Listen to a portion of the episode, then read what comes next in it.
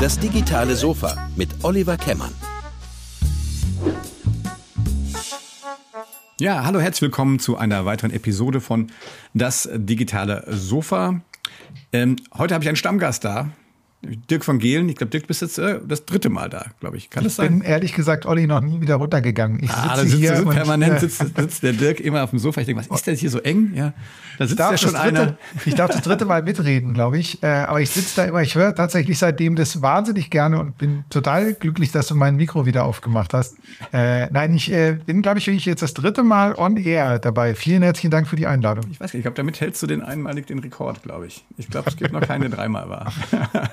ja gut, aber es du sitzt ja nicht ohne Grund äh, schon das dritte Mal da, weil du bist ja ein kreativer äh, äh, Kopf, der ja nur so vor Sachen sprudelt. Und ähm, wir haben es bis jetzt immer so gemacht, dass wir über deine Bücher gesprochen haben. Äh, so auch erstmal heute, wobei, sag mal, der Einstieg ist dein neues Buch, aber ich glaube, wir können noch ein paar paar spannende Themen da sozusagen so dran flanschen. Ähm, ich halte es mal kurz hoch, dein neues Buch Marathon Fitness. Oh, hupsala, jetzt habe ich So, hier, da könnte man das jetzt irgendwie sehen. Ja, ja. genau. Marathon Fitness äh, ohne Druck auf 42,195 Kilometer und so klein drunter und zum Halbmarathon. Also Halbmarathon kriege ich auch noch hin, ja, aber Marathon, meine Herren. Wie kommt man, ähm, ich muss vielleicht noch eine Klammer aufmachen. Als du das letzte Mal hier saß, hattest du noch einen anderen Job, glaube ich. Vielleicht musst du mal kurz unseren Hörerinnen und Hörern einfach so ein kleines, ich kenne dich jetzt gut, aber vielleicht, wer jetzt noch nicht alle anderen Folgen gehört hat, vielleicht machst du kurz noch mal ein, klein, ein kleines Intro. Äh, Dirk von Gehlen, wer, äh, wer ist dieser Tausendsasser, ja, und was macht er eigentlich, wenn er nicht gerade Bücher schreibt? Äh, wenn ich nicht Bücher schreibe, laufe ich äh, auch noch ganz viel. Das sind sozusagen meine, meine halbberuflichen Hobbys, Laufen und Bücher schreiben. In meinem Hauptberuf, und da sitze ich auch jetzt gerade, äh, bin ich im Hochhaus der Süddeutschen Zeitung in München beschäftigt.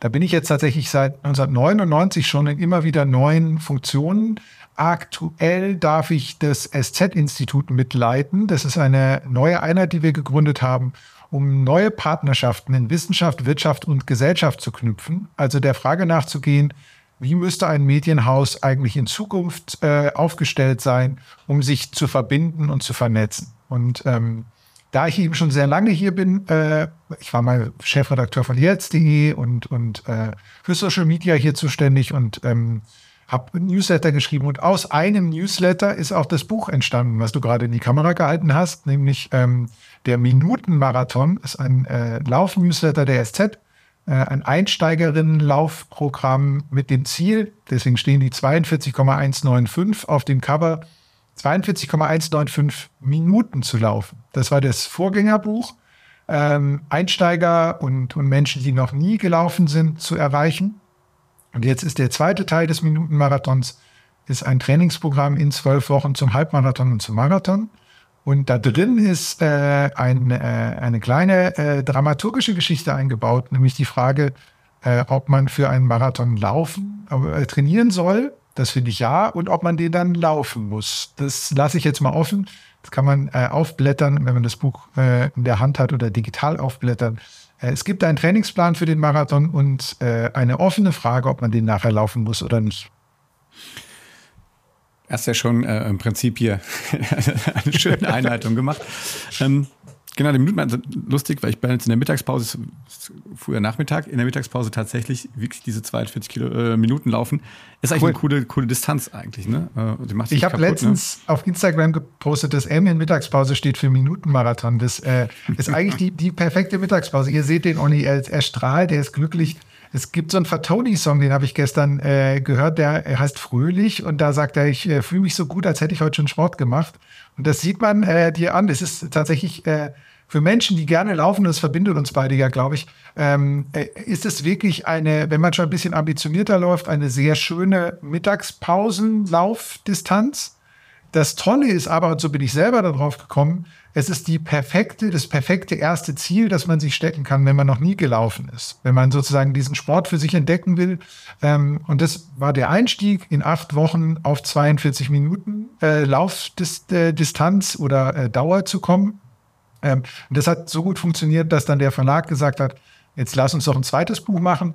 Und das geht, handelt eben davon, sozusagen eine andauernde körperliche Fitness sich selber anzutrainieren und zu erhalten nicht einfach nur auf dieses vermeintliche Bucketlist, ich muss mal einen Marathon gelaufen sein, ähm, äh, hinzutrainieren, sondern auf so eine ja, Freude am Laufen, auch am Laufen von langen Strecken zu haben. So, das ist der, ist die Idee des, hinter dem Buch. Und das Tolle ist, das Laufen, ich mag Metaphern, Laufen ist die schönste Metapher für, für ganz, ganz viel. Äh, Im besten Fall sogar für das Leben.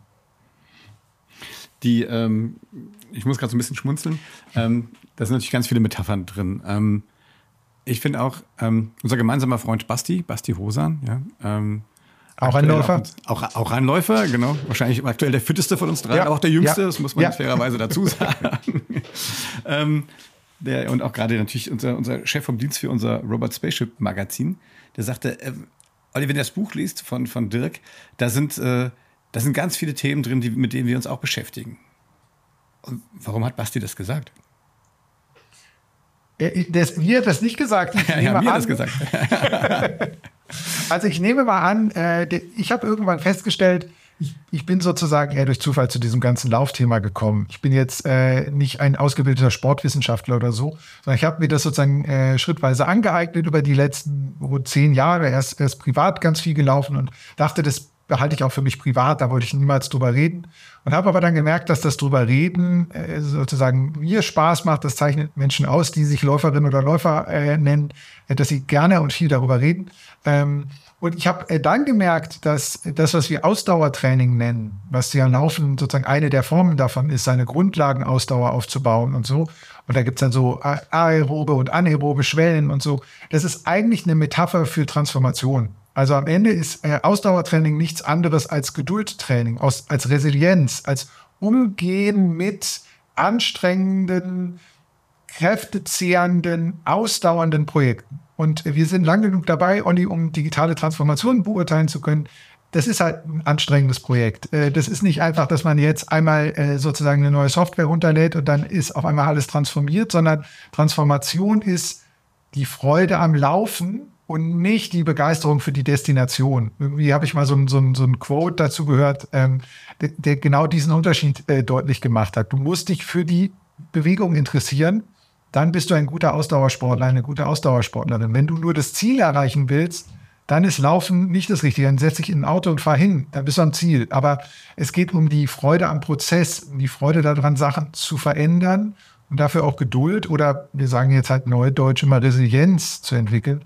Und da steckt, glaube ich, eine Metapher drin, die, soweit ich den Basti kenne, er wahrscheinlich da drin auch er erkannt hat. Und ähm, das, was ihr gerade gemacht habt, ist wahrscheinlich ja auch eine Form von Geduldtraining, die ihr miteinander in der Transformation eines Unternehmens, in der Neuausrichtung eines Unternehmens durchlaufen seid. Ja, absolut. Genau das hat Basti auch gemeint. ähm, naja, es ist ja, ich finde ja noch mehr drin, vielleicht ist das auch schon fast zu platt, aber diese, diese Idee auch, ich muss ja mal anfangen zu, zu laufen. Und ich glaube, es gibt ja Menschen, die wirklich so ihr Leben lang schon laufen. Also zum Beispiel, ich bin so einer, ich mache das, weil ich nichts anderes kann. Also ich habe kein Ballgefühl. Also ich weiß, ja. dass du großer Fußballfan und hier möchten wir auch den Grüße an den VfL Bochum. ja, da weiß, dass sich das immer freut. Ähm, aber auch, auch selber, du hast ja auch Fußball gespielt, ne? Ähm, deshalb, das war immer echt äh, bei mir echt immer riskant für alle Beteiligten. Ja. ja wenn ich mich, ich habe, ich glaube, zweimal in meinem Leben in der ja, damals zur Camp-Mannschaft äh, gespielt mit Kloppo und, und Konsorten irgendwie zu der.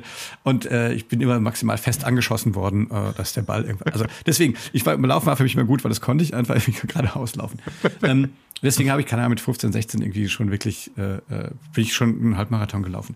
Aber das ist was, was du im Alter natürlich noch machen kannst. Aber es gibt ja auch da wieder äh, Sachen, wo man auch so Pausen auf einmal hat, ne? Und, und wo man dann wieder neu anfangen muss. Ähm, keine Ahnung, ich weiß nicht, warst du mal verletzt, konntest nicht laufen? Es ist, äh, ich erzähle das in dem Buch auch, ist eine, eine Geschichte, die ich äh, mir als Nichtläufer vorher niemals hätte vorstellen können, dass ich mal auf der Pritsche eines, äh, eines Orthopäden saß, der dann mit so einem Röntgenbild reinkam und sagte, ja, äh, Sie haben einen Bänderriss äh, im Außen, äh, äh Außenband, äh, was für einen Orthopäden so ist wie äh, Sie nehmen gerade einen Podcast auf für dich, ist ja, das ist ja deren täglich Brot und ich bin tatsächlich, ich bin echt nicht eng am Wasser gebaut, aber ich musste mit meinen Tränen kämpfen, weil er sagt, ja, laufen Sie halt einfach sechs Wochen nicht und dann ist wieder alles gut. Und dann habe ich mir gedacht, das, das geht nicht, ich kann jetzt nicht sechs Wochen nicht laufen. Äh, und zwar gar nicht wegen körperlich, sondern weil es für mich sozusagen so, so ein Ausgleich ist, weil ich mich sozusagen da klingt jetzt ein bisschen esoterisch, bei mir fühle. Ähm, und das hätte ich aber vorher nie, niemals gedacht, dass diese Sportart, die man ja assoziiert mit Schwitzen und Anstrengung, dass die für mich die, die sozusagen beste Mental Health äh, Prophylaxe und Vorbeugung ist, die ich überhaupt machen kann, weil ich kein Handy in der Hand habe dabei und mich irgendwie mit mir selber beschäftigen muss und, ähm, und danach wiederkommen und das ist die, die Gesamtidee des gesamten Trainingsprojekts, äh, danach besser fühle als davor. Also äh, diese ganze beiden Bücher, Marathon, Marathon Fitness, haben das Ziel, dass man sich danach besser fühlt als davor. Das ist für, für mega ambitionierte Leute, die sagen, ich muss mich bis zum Erbrechen durch Intervalle quälen. Die sagen dann immer, nee, das ist nichts für mich. Das ist auch okay. Das ist nicht die Zielgruppe. Hier ist die Zielgruppe Menschen, denen es, denen es danach besser geht. Und dann hat es fast was, ja, addictive. Also man freut sich daran, das wieder tun zu können. Und wenn da jemand sagt, sechs Wochen lang, das geht nicht, dann musst du halt wieder anfangen. Und dann bist du nach den sechs Wochen, freust du dich auf den ersten Lauf, aber der funktioniert wieder wie das Aufbauen eines neuen Magazins, einer Marke. Du musst, und das klingt so platt, aber es stimmt halt trotzdem, du musst den ersten Schritt gehen. Also wenn du Läufer werden willst oder Läuferin, fang an zu laufen. Alles andere ist scheißegal. Die Ausstattung spielt keine Rolle. Du kannst in der Jeans und mit Sandalen, wenn du 100 Meter gelaufen bist, bist du 100 Meter gelaufen. Und alles andere lenkt nur davon ab, du musst laufen, du musst losgehen, du musst dich überwinden. Und das gilt für jegliches Transformationsprojekt auch. Alle Transformationsprojekte, die ich kenne, die gescheitert sind, die, sind die meisten sind gescheitert, weil irgendjemand vorher auf die optimale Ausstattung gewartet hat. Ja, das ist die beste Voraussetzung. Am Start stehen. Genau. Bringt so. noch jemand ein paar neue Schuhe? Ja. Ich, ich, ich, bin ja, wäre ein super Läufer, wenn das Wetter super wäre. So, mhm. das ist die beste Entschuldigung. Gilt alles nicht. Geh jetzt los laufe, versuche zehn Sekunden zu laufen und dann machst du eine Minute Pause und dann läufst du wieder zehn Sekunden. So, und das, das hat mich, weil ich das auch sozusagen mit der Läufer-Community der, der SZ gemeinsam gemacht habe, auch nochmal eine Demut gelehrt. So, ähm, es geht um dieses, diesen, ja, vielleicht Zauber oder die Anstrengung des Beginnens. Und das ist eine schöne Parallele, weil die kannst du auf ganz viele andere Sachen übertragen. Mhm. Du wirst nur besser, wenn du anfängst. Ja. Aber ich finde, was man, um jetzt in dem, in dem schönen Bild zu bleiben, ähm, wenn du mal gelaufen bist und sag ich mal, vielleicht doch mal auch geübt hast, als Organisation Transformation zu machen. Und dann kommt eine Disruption. Also jetzt hier, keine Ahnung, ne? der Bänderriss oder ich, ich habe mir letztendlich tatsächlich, ich wollte mit meinem Sohn dann irgendwie mal Intervalle laufen. Großer Fehler, ja. ich habe mir sofort einen Bänder, also Muskelfaserriss geholt. Oh, so. oh, ja. ja, und das, damit, da, da laboriere ich heute noch dran rum. Aber und dann musst du wieder neu anfangen, ja. Und dann hast du wieder, denkst du so, okay, aber dieser Neuanfang ist halt, weil du schon weißt, wie es geht, natürlich viel einfacher. Ne? Du sagst, okay, ich muss ruhig Blut bewahren, ich muss langsam wieder anfangen. Ich weiß, es kommt schon, die, die Fitness kommt mit der Zeit wieder zurück, ja. Und deswegen glaube ich halt auch, wenn du, wenn du einmal, einmal Läufer warst und dann irgendwie so einen Rückschlag gekriegt hast, das ist mit einer Organisation das Gleiche, ne? Wenn du einmal Ne, wenn du erstmal ganz neu angefangen hast zu laufen, so, dann ist es am Anfang natürlich irgendwie komisch, du weißt nicht, ne, es geht nicht schnell genug und so. Aber wenn du das einmal drin bist, diese, diese Grundfitness hast, dann kommst du natürlich auch als Unternehmen oder als Organisation viel schneller wieder rein, auch wenn mal was dazwischen funkt. Ne? Ich glaube, dass der Zaubertrank, dass die geheime Zutat für jegliche Form von äh, Veränderung, äh, läuferisch, körperlich, wie auch für Transformation im Unternehmen, Selbstwirksamkeitserfahrung ist. Ähm, das habe ich sozusagen durch die Recherche über das Laufen gelernt und seitdem sehe ich, was das für eine unfassbar starke Motivationskraft hat. Das Gefühl, das man hat, wenn man etwas schon mal erreicht hat. Das ist, was einen stärkeren Motivationsfaktor gibt es eigentlich nicht. Und viele Unternehmen rauben sich diese Selbstwirksamkeitserfahrung, indem sie die, die Transformation so groß machen wie ein Marathon. So, mhm. Da, da habe ich nie die Selbstwirksamkeitserfahrung. Ich fange mit irgendwas an und ich sehe eine unendlich lange Distanz. Ich sehe eine Qual. Ich spüre nie den Erfolg von, ich habe was erreicht. Deswegen ist der wichtigste Trick zum Laufen, möglichst kleine Ziele, ähm, die man leicht erreicht und sich davon motivieren zu lassen, zu sagen, heute bin ich fünf Minuten am Stück gelaufen. Und ganz ehrlich, das ist jetzt für jemand, äh, selbst mit Muskelfaser, das würdest du sagen, ja, fünf Minuten, da bin ich ja noch nicht mal warm geworden und so weiter. Wenn ich noch nie gelaufen bin, ist das total super. Und das muss man auch selber feiern. Und das wissen wir ja auch von der Motivation von Teams. Es funktioniert dann gut, wenn du eine gute Retro machst und sagen kannst, in den letzten zwei Wochen haben wir nicht die gesamte Branche reformiert. Wir haben nicht das gesamte Unternehmen transformiert. Aber es ist uns, es ist uns gelungen, die und die Personen zu gewinnen oder unsere, unsere, äh, unser USB besser zu formulieren oder uns über Thema X oder Y Einigkeit zu erzielen. Und das geht total unter, äh, in meiner Erfahrung, in deutschen Unternehmen besonders, dass wir so eine Defizitperspektive haben. Also wir sagen, wir sind fünf Minuten gelaufen, aber unsere Marathon-Zielzeit sind vier Stunden. Ja, dann siehst du nur, was noch fehlt bis zu den vier Stunden. Statt zu sagen, hey, wir sind fünf Minuten gelaufen. Wie super ist das denn? Vorher waren wir noch überhaupt nicht unterwegs. Also wir gucken immer auf das, was vermeintlich fehlt. Und das hat mich das, das Laufen gelehrt, äh, was sozusagen mentale Tricks sind. Wenn du eine längere Distanz dir wirklich vornimmst, also für alle, die jetzt schon ambitionierter sind oder sagen, sie wollen den Minutenmarathon laufen, schau nicht auf das, was noch vor dir liegt. Also lass nicht die Uhr sozusagen im Kopf laufen, zu, zu 42 Minuten fehlen dir noch 50, sondern äh, schau auf das, was du schon geschafft hast und sag, boah, schau mal, ich bin schon 10 Minuten gelaufen, jetzt sind es schon 11. Das fühlt sich ganz anders an. Und das ist interessant, wie du da das Laufen als Metapher oder als Übertrag benutzen kannst für Transformationsprozesse, für, für jegliche Form von Resilienz, die es immer braucht, wenn du Innovation in ein Unternehmen aber selbst in, auch in deinen, als Solo-Selbstständiger in deine eigenen Projekte übertragen willst. Ähm, du brauchst diese Geduld, dass du nicht jetzt losgehst und morgen Weltmeister bist, sondern das ist sozusagen harte Arbeit, das ist Kontinuität. Ähm, Regelmäßigkeit ist eine Regel in dem Buch. Regelmäßigkeit schlägt jegliches Resultat. Kontinuierlich Sachen zu machen, führt dazu, dass du nach, wenn, mach mal eine Woche, einen, einen Monat lang kontinuierlich dreimal die Woche laufen. Danach bist du ein anderer Mensch. So, das ist so krass, was das mit dir machen kann. Und das gilt für andere Sachen auch. Wenn du Kontinuität hinkriegst, dann, dann stehen uns viel mehr Ziele offen, als wir so glauben. Wir scheitern nur oft an der Kontinuität. Man muss ja auch sagen, dass tatsächlich, ich glaube, auch wie, wie viele andere Sachen auch, Laufen wenig, äh, ne, du hast gesagt, die richtige Ausstattung, also gar, gar keine Ausstattung er, äh, erfordert. Du hast gerade eine Sandalen, okay, das würde ich jetzt vielleicht auf Dauer dann nicht machen, ja. aber im Prinzip, du brauchst irgendwie, keine Ahnung, eine, eine, eine Turnhose und ein paar vernünftige Laufschuhe und du kannst natürlich auch eine Million für Gadgets ausgeben, das ist natürlich klar, irgendwann, okay, hast du dann Laufuhr oder was weiß ich was. Ja. Aber man kommt natürlich mit, mit, es gibt wenig Ausreden, ne, und, ähm, aber was mich dann immer so interessiert, weil du sagst, du bist, bist allein gelaufen. Ich meine, es gibt ja da verschiedene, gibt Menschen, die laufen zum Beispiel in der Gruppe, ja. Ähm, es gibt Menschen, die laufen alleine und so, das bin ich so einer, aber ich nutze die Zeit tatsächlich und höre Hörbücher oder, oder Podcasts oder sowas. Bist du so einer, der dann quasi ganz allein läuft, also mit dir selber wirklich läuft, ohne was auf den Ohren? Also ich bin äh, sozusagen richtig addicted äh, durch diese Corona-Zeit nochmal sozusagen reinge äh, reingekommen. Da äh, war ja ohnehin soziale Distanzierung und so, also bin ich sehr wahnsinnig viel alleine gelaufen. Ich ähm, ich habe ein Problem immer gehabt. Ich bin als Kind viel, relativ viel im Fußballtraining gelaufen und da habe ich immer gedacht, das ist ein Wettrennen. Und das hat mich total fertig gemacht. Ähm, äh, und deswegen habe ich mich schwer getan, in Gruppen zu laufen, weil ich immer dachte, man muss ja dann sozusagen äh, besser sein oder mithalten können oder so. Ähm, und das habe ich erst lernen müssen, wie ich sowieso festgestellt habe, dass ich sag mal neun von zehn Leuten, die laufen lernen wollen, lernen müssen, langsam zu laufen.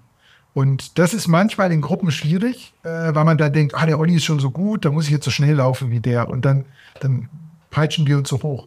Im besten, äh, das beste Lauftraining, das man machen kann, ist, dass wir beide loslaufen und gar nicht mehr merken, dass wir laufen, weil wir uns einfach, so wie wir jetzt uns unterhalten, wir uns unterhalten und uns auf das Gespräch konzentrieren und das Laufen läuft äh, nebenbei. Ähm, ich selber liebe es äh, äh, zu laufen und dabei Live-Reportage Fußball anzuhören. Ist ja gerade schon mal angeklungen, dass ich, dass ich der VfB Bochum-Fan bin. Mein Körper denkt dann, ich nehme an den Spiel teil. Das ist sozusagen so ein lustiger Trick. Ähm, das ist wirklich krass. Also ich kann, ich kann mittlerweile relativ gut sozusagen ein, ein 90-minütiges äh, Spiel laufen äh, das, das, das geht für mich. Und wenn, wenn da Tore fallen für Bochum, dann bin ich auch, merke ich wirklich, sehe ich dann nachher in meiner Auswirkung, laufe ich den Kilometer schneller danach. Äh, ich laufe also, Bochum spielt ja nicht so gut, nur ich laufe also auch mal langsamere Phasen, so, das hält sich sozusagen in die Waage. Ähm, das mache ich wahnsinnig gerne, aber da laufe ich immer alleine. Ähm, ich laufe total gerne in Gruppen. Ähm, wenn ich an so, an so Events teilnehme, habe ich letztes Jahr relativ viel gemacht, Volksläufe. Und da habe ich auch festgestellt, entsteht der Zauber, wenn man sich von dem Gedanken verabschiedet, das sei ein Wettrennen. Und das ist, ist es nämlich nicht. Es ist ein Fest des Laufens, wo Menschen kommen, die etwas mit dir verbindet. Sie teilen nämlich die Freude an diesem Sport. Und ich habe eigentlich bis auf ganz wenige Ausnahmen nie Wettrennencharakter gehabt. Also selbst die Zielankunft oder Zieleinlauf, wo man ja sonst denkt, ah, da rennt man um die Wette oder so, habe ich wirklich krasse Erfahrungen gemacht, wie Leute dann zusammen das zu Ende bringen, weil es geht nicht darum, ob du drei Sekunden schneller bist oder langsamer oder so, sondern es geht darum, wir beide haben diesen fünf Kilometer, diesen zehn Kilometer, diesen Halbmarathon bewältigt und wir sind jetzt hier zusammen. Und das ist so krass, das kann man sich nicht vorstellen, wenn man außen steht. Was man da für Gänsehaut kriegt, wenn man das zusammen tut. Auch diese Trockler, die man, wenn man so, normalerweise sieht man ja dann so Marathon in der Stadt, dann sind die Straßen gesperrt, alles anstrengend und da denkt man sich, was sind das, was sind das für Leute mit diesen Trommeln?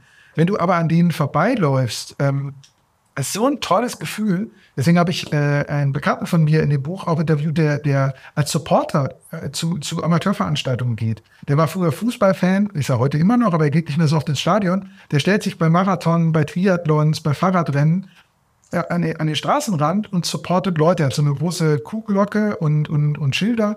Und ich habe mit ihm darüber gesprochen, warum er das tut und wie wichtig das ist und wie toll das sozusagen als sozialer Aspekt des Laufens ist. Also sehr weit ausgeholt. Ich laufe neun von zehn Läufen alleine und für mich und dann aber sozusagen Volksläufe mit großer Begeisterung in diesem, in diesem Gemeinschaftserleben, in diesem Fest des Laufens.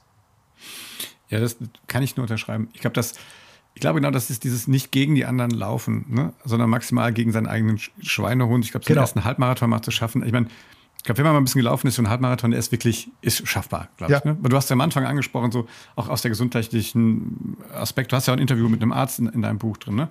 Ähm, Im Marathon ist schon echt krass. Also ich glaube, ich bin in meinem Leben auch noch nie weiter als 30 Kilometer gelaufen. Ja. Das wollte ich einfach mal testen, aber also das zeigt mich auch nicht, ganz ehrlich. Ja, ich finde, was du gesagt hast, dieses, diese Volksfestlauf, ich bin letztes Jahr mit einem, ich habe einen also ich habe so, so, so, einen Laufpartner, ne? Das ist, wir sind eine kleine Gruppe, wir laufen jeden Sonntag um halb neun. Da, da muss die, Welt, die Welt untergehen, ja. Super. Dass wir nicht zusammenlaufen. Und wir haben uns mal jetzt gerade auch nach Corona gesagt, wir wollen aber jetzt irgendwie coole, einmal einen coolen Lauf jedes Jahr machen. Und letztes Jahr waren wir in, in Frankreich, sind wir Marseille-Cassis gelaufen. Und das ist total cool. Ich bin auch eigentlich früher, als das noch irgendwie politisch korrekt war, war ich irgendwie äh, Tour de France-Fan. Und dann geht's wirklich aus, aus, ja. aus Marseille ja. geht's raus, man läuft wirklich auf so einen Pass hoch, ja, das ist auch wirklich auch Halbmarathon, aber mit, ich glaube, 800 Höhenmeter, also schon ordentlich. Krass, krass. Man läuft da hoch und das ist wieder aber wie Tour de France. Man, man läuft so eine kleine Passstraße, wo die Leute stehen da, sind verkleidet und das ist einfach so großartig, ja, ja also sowas zu machen. Und das sind dann 20.000 Leute, das ist wie ein Rockkonzert. Ich meine, du bist ja auch Musikfan. Ja das, diese, diese Aufregung vorher, man steht da äh, Schulter an Schulter, keiner kommt aufs Klo, ja. Also, man steht, das ist so ein, so ein, Gefühl, so ein Gemeinschaftsgefühl, als ob man gleich kommt, die, dreht die nächste Band auf, die man alle gut findet und sowas. Und es verbindet auch die Völker. Also ich finde das, du merkst, ich bin auch euphorisch, äh, kann ich nur empfehlen, macht irgendwie äh, solche Läufe mit, irgendwie sind, die kosten nicht viel, äh, nutzt das touristisch das ist einfach total cool. Es ist touristisch super. Es ist, ich bin ja nicht im Ausland gelaufen. Ich, das habe ich mir unbedingt vorgenommen, weil ich, die, das ist eine super Geschichte dafür. Du, du spürst, du, es ist was anderes, was dich mit den Leuten verbindet, als die Sprache. Ähm, das ist, ich finde es wirklich faszinierend. Ich habe es mir vorher nicht vorstellen können. Also das ist wirklich wie am Beckenrand stehen, übers Schwimmen reden, wenn du im Wasser bist, ist anders. Ähm, mein, mein schönstes Erlebnis im letzten Jahr war, wir hatten äh, Europameisterschaften in München, äh, in der Leichtathletik eben auch. Das waren diese, diese Championships, äh, unterschiedliche Sportarten, unter anderem auch das Marathon, ähm, Marathon-Europameisterschaften. Richard Ringer, wenn man das mal findet bei Google, äh, ein unfassbares Finale hingelegt auf der Leopoldstraße. Äh, das ist so ganz lange, zwei Kilometer ging so. Äh, nach den 40 Kilometer, die die in den Beinen hatten, haben die sich so Sprintduelle geliefert. Äh, Amadei Petros noch dabei, ein zweiter Deutscher. Unfassbares Finale. Und ich hatte mich angemeldet zu einem Volkslauf danach. Die waren viermal eine 10-Kilometer-Strecke gelaufen. Das war der Marathon in München. Und es war nach Profibedingungen abgesperrt. Und es war immer noch diese Europameisterschaftsstimmung in der Luft. Und wir durften als, äh, als Volksläufer äh, diese 10-Kilometer-Runde einmal laufen. Und das war so ein tolles Gefühl. Das, äh, das, das kann man einfach nicht beschreiben. Ich hatte vorher im Fernsehen diese Szenen gesehen, die ich gerade geschildert habe, und bin dann da selber gelaufen. Das, das war so, so schön. Ähm, und das, das gibt es bei fast keiner anderen Sportart. Also selbst wenn wir jetzt mega Fußballer wären, könnten wir nicht einfach eine Stunde nach, äh, nach Mainz 05 äh, ins Stadion gehen, um dann da selber zu kicken. Oder sogar zum gleichen Zeitpunkt bei, beim Berlin-Marathon. Äh, es gibt Kipchoge mit den Berlin-Marathon-Leuten, die, die, sind zusammen gestartet, die sind auf der gleichen Strecke gelaufen. So. Das ist der Zauber des Laufsports. Das gibt's, ich glaube, bei nahezu keiner, keiner Sportart so, dass du, dass du mit der Weltspitze das Gleiche tust. Und das zeigt erst nochmal, wie krass die Weltspitze ist, wie gut die sind. Ähm, und es, es ist eine, eine riesige Faszination, die, die, die da im Laufen drin liegt, ähm, die, die ich einfach nur gerne teilen möchte. Also ich, ich, ich finde total legitim, wenn Leute sagen, es ist nicht mein Sport, habe ich nichts mit zu tun. Aber ich glaube, es ist etwas, was wir alle, wenn wir gesund sind, können und was wir zumindest bis zum Halbmarathon auch total gesund tun können. Das ist das Interview, was du angesprochen hast.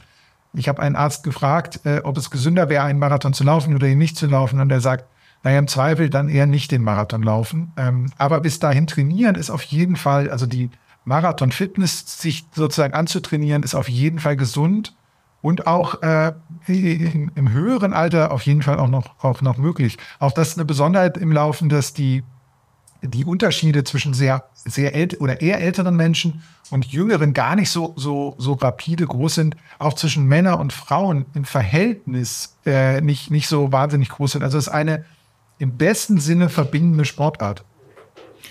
Ja, die, wenn wir das jetzt mal auf, nochmal auf unsere, auf unsere Transformationsebene bringen, ähm, noch zwei Sachen, die, ich, die mir dazu einfallen. Das eine ist auch, ich glaube, dieses Gefühl, nicht gegeneinander, sondern miteinander was zu machen, ja. das ist ja für Unternehmen auch, ich glaube, gerade kollaboratives äh, Zusammenarbeiten ist ja gerade in der heutigen Zeit extrem wichtig, ne? dass man nicht sagt, ich entwickle mich jetzt gegen einen anderen oder will jemanden vom Markt irgendwie verdrängen, sondern ich sage, ich entwickle mich mal. Ich gucke auf mich erstmal und tausche mich aber mit den anderen aus. Ich nehme den Kopf auch mal hoch und gucke, lerne von den anderen, gucke mir vielleicht was ab. Ja?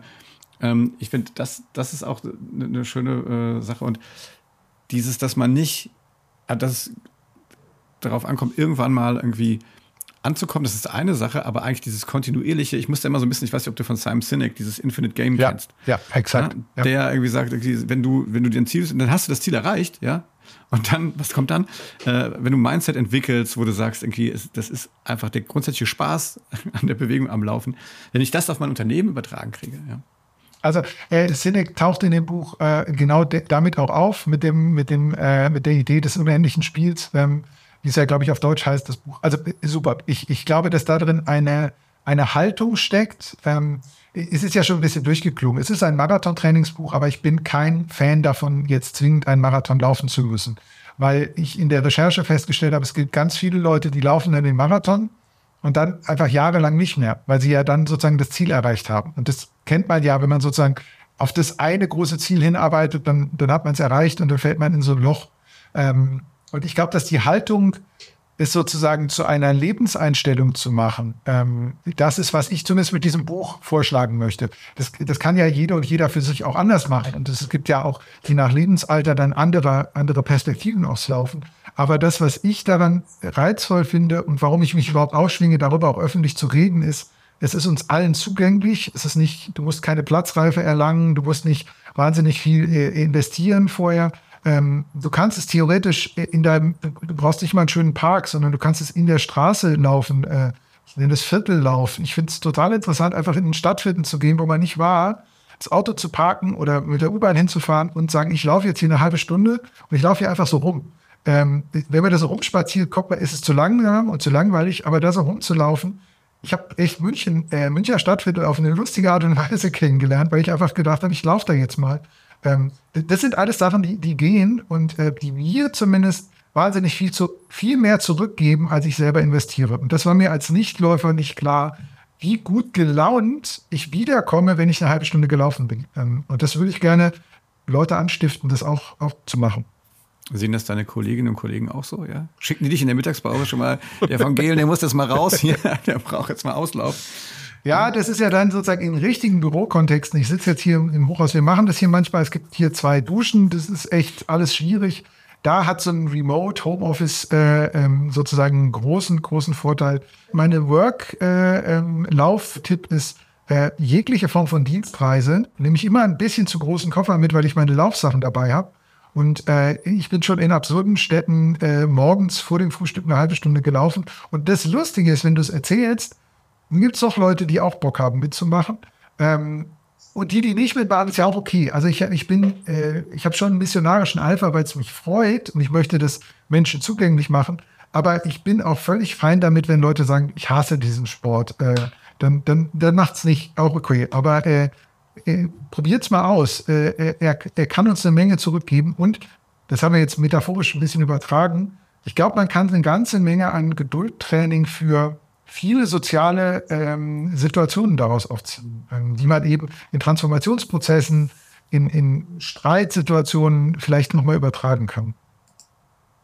Ja, und dabei wird man auch zumindest aus kardiologischer Sicht ja auch durchaus gesünder, ja, wenn man das regelmäßig macht. Ja. Es hat ja tatsächlich auch was äh, mit der eigenen Fitness und mit der eigenen Gesundheit dann zu tun. Ne?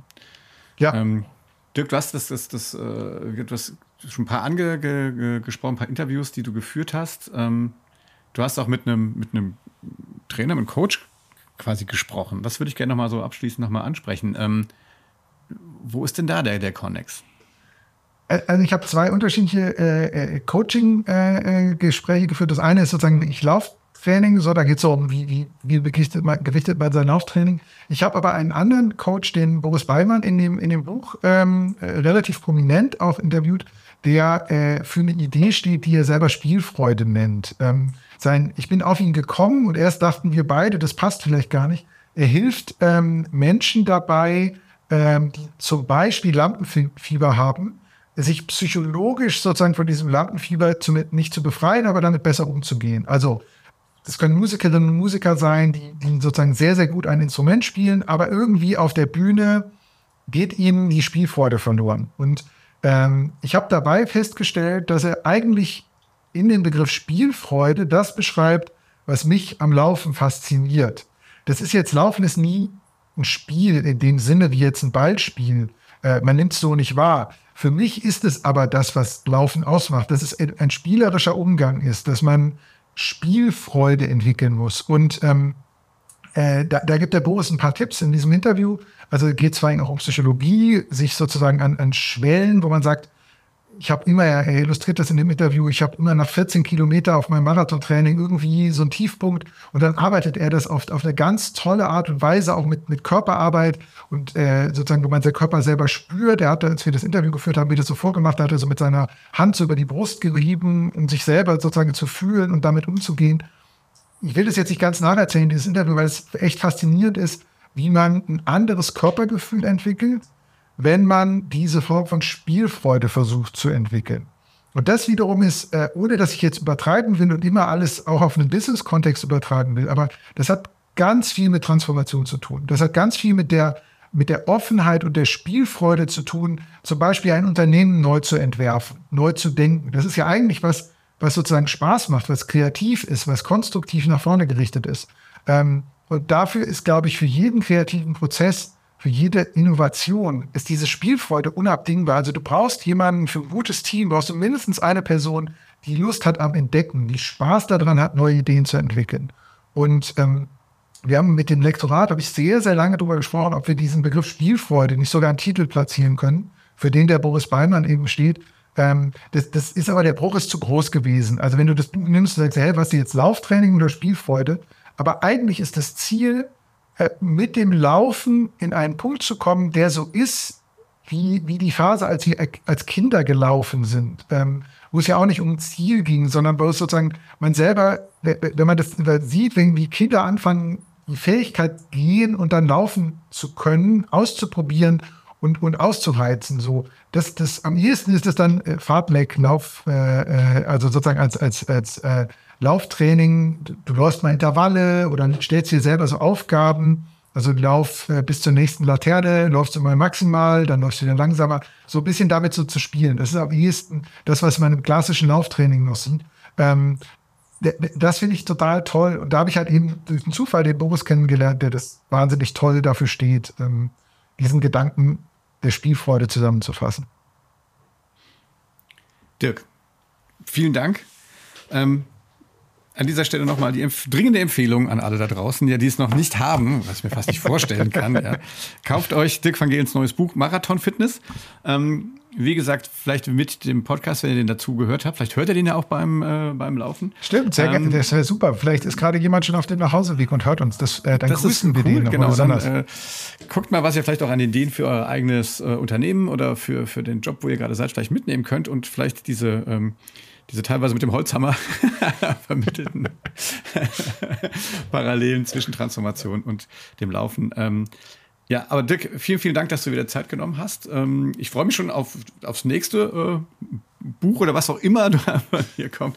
Du hast immer ein warm gesessenes Plätzchen auf dem Sofa frei. Ähm es, freut mich wirklich sehr. Ich komme gerne jederzeit wieder, um es jetzt aber sozusagen äh, zu framen. Es war Podcast-Freude im Sinne von Spielfreude, bei dir zu sein. Und jetzt stehe ich auf vom äh, Sofa und gehe mich duschen. Das macht man ja nach einem guten Lauf. Äh. Alles klar, dann viel Spaß unter der Dusche. Ja, immer wie Chris Hemsworth immer kalt duschen, 30 Sekunden. Das mache ich jetzt in letzter Zeit auch. Das ist auch hart. Das ist ein eigener Podcast äh, über, über kalt und warm Warmduscher. Gut, sehr sehr, sehr gutes Konzept, ja. Ja, das ist schön. Ne? Dirk, ähm, vielen Dank, dass du hier warst. Wie gesagt, das war das digitale Sofa mit Dirk von Gehlen. Ähm, Wenn es euch gefallen hat, dann gebt uns einen Daumen hoch, abonniert uns, empfehlt uns weiter, teilt uns, ähm, lest alle Bücher von Dirk unbedingt noch. ähm, und äh, ja, ich freue mich dann, äh, wenn wir uns nächste Woche wieder hören bei einer weiteren Folge dann von Das digitale Sofa. In diesem Sinne, bleibt gesund. Bye bye. Das digitale Sofa mit Oliver Kemmern.